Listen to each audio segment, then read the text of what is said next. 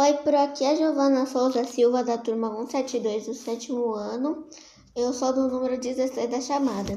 E eu vou ler o livro Frankenstein da, da página 55 até a página 57. À medida que as luas se sucediam e eu continuava na floresta, aprendi a distinguir o inseto da folha e essa folha de outra folha. Certo dia, ainda vulnerável ao frio, descobri uma fogueira que, imagina, que imagina agora. Um grupo de andarilhos havia deixado por ali. O calor que a fogueira irradiava me deliciou. Em, uma, em minha alegria, entendia, estendia as mãos às brasas vivas e as retirei com um grito de dor. Que estranho, pensei que a mesma causa produzira efeitos tão diferentes. Examinei os materiais do fogo e descobri que eram madeira, que era madeira. Rapidamente colhi alguns galhos para aumentar o fogo, o fogo da fogueira. Mas eles estavam úmidos e não queimavam. Isto me entristeceu. Em pouco tempo, no entanto, alguns galhos próximos do calor secaram e se inflamaram sozinhos.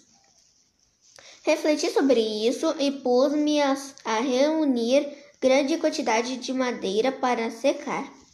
Quando a noite veio, tive medo de, de que o fogo se ex, extinguisse. Para impedir isso, cobri-o cobri com madeira e folhas secas. Sobre estas e sobre estas disposições Depositei folhas úmidas. Quando acordei de manhã, fui visitar o fogo. Fui visitar... Bastou retirar as folhas úmidas para que uma brisa o reativasse e o transformasse numa chama. Mentalmente, to...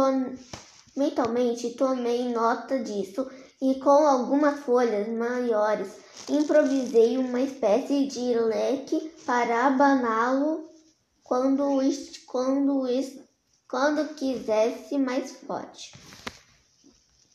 Os andarilhos haviam deixado restos de comida, de comida cozida. Provei-a e descobri que eram, que eram saborosas, que os frutos crus, eram mais saborosas que os frutos crus, que eu arrancava das árvores ou do chão. Exper experimentei jogar, jogar minha comida sobre as brasas. Descobri que os morangos e as, e as amoras se estragavam com o fogo, mas as nozes e raízes ficavam mais saborosas.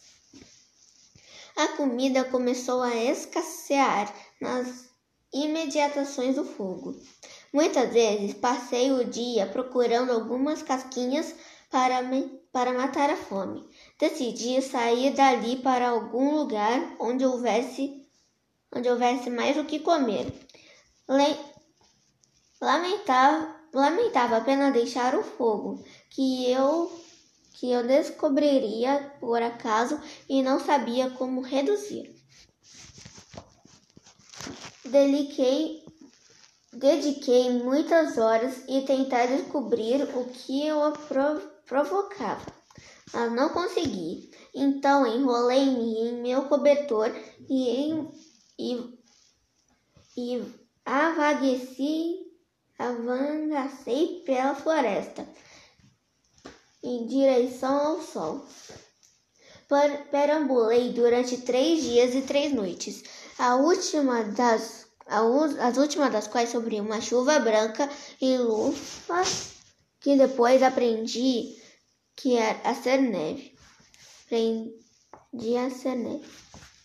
Os campos estavam cobertos daquela coisa branca. Meus pés sofriam com o gelo e a umidade, e eu ansiava ansiava por comida e abrigo. No quarto dia, de manhã, bem cedo, percebi uma pequena cabana numa eleva, elevação uma elevação. Aquela era uma visão no nova para mim. Examinei sua estrutura com grande curiosidade. A partir de a porta estava aberta e entrei. Havia um homem comendo sentado perto do fogo. Foi o primeiro ser parecido comigo que encontrei. Ao, ao ouvir o ruído, ele se virou e me viu. Deu um berro e, com agilidade de que não parecia capaz, fugiu correndo para a porta e sumiu pela floresta. Fiquei tão assustado com a reação quanto ele ao me encarar. Mas quando me vi, me vi sozinho na cabana, isso deixou de ter importância. Ali a neve e a chuva não, não penetravam. O chão era seco e o meu amado fogo ardia generosamente. Devo Devorei a comida do homem, a qual consistia, consistia em pão, queijo, leite e vinho. Não gostei do último, enfim. Vencido pela fadiga, enfiei-me sob meu cobertor e dormi. Isso pro tchau.